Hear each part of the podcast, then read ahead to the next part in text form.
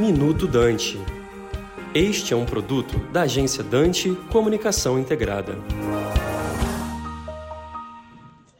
No dia 12 de janeiro, o novo governo, através do seu ministro da Fazenda, anunciou um pacote tributário promovendo a alteração de alguns institutos consagrados no, de, na, no âmbito tributário no Brasil.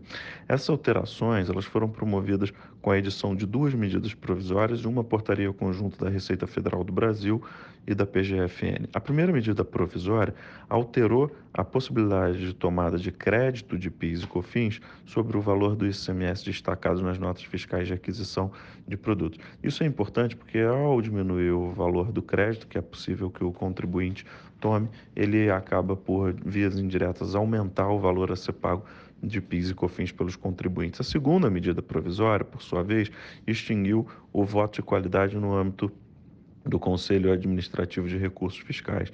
Até a edição da medida provisória, no caso de empates de julgamentos nesse, nesse Conselho, é, o crédito tributário constituído era extinto e o contribuinte tinha uma vitória. Agora, com a nova medida provisória, no caso de empate, o crédito tributário é mantido e quem ganha é a Fazenda Nacional.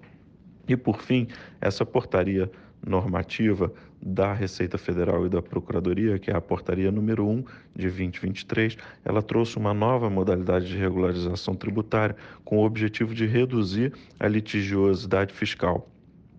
Com ela, agora, vai ser possível que os contribuintes que tenham discussões administrativas é, federais no âmbito da Delegacia Regional de Julgamento ou do Conselho Administrativo de Recursos Fiscais façam a adesão a esse parcelamento com descontos de até 65% do valor do débito, 100% de desconto sobre juros e multa, possibilitando ainda que o saldo remanescente desses débitos sejam pagos, até 70% desse saldo remanescente sejam pagos com prejuízo fiscal. Aqui quem lhes falou foi o Pedro Siqueira, sócio da área tributária do Bichara Advogados, para o Minuto Dante. Você acabou de ouvir Minuto Dante, um produto da agência Dante Comunicação Integrada.